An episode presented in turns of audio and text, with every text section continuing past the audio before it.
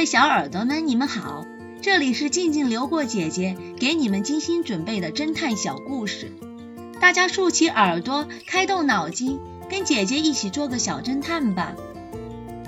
小侦探系列二百二十三，凶器是什么？一个周末的中午，X 神探正在家里做午餐。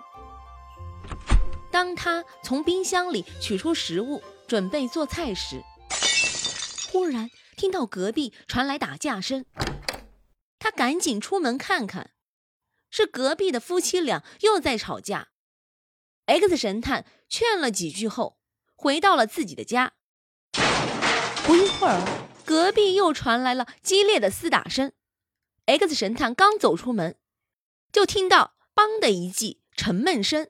接着是人倒地的声音，他赶紧冲进隔壁厨房，只见女主人双手空垂着，惊恐地瞪着已倒在地上咽了气的男主人。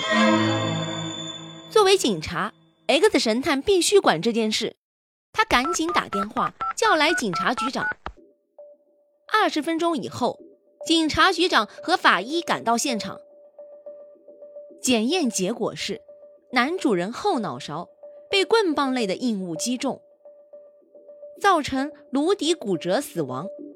可让 X 神探惊讶的是，现场竟找不到棍棒类的硬物。厨房里的灶台上只有砧板、菜刀和一条大青鱼。X 神探询问女主人：“怎么吵成这个样子了？后面发生了什么？”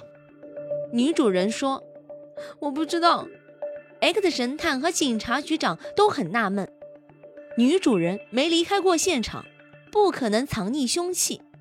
那么凶器究竟是什么呢？X 神探突然想起了什么，他说道：“我们不会无功而返了，我知道凶器是什么了。”小侦探们，你们知道凶器是什么吗？原来的咖啡。这个故事的真相是。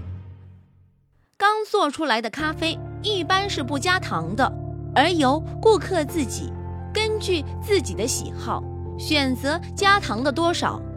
X 神探喝了一口服务员换来的咖啡，是甜的，所以他判断出那个服务员根本就没有给他换咖啡。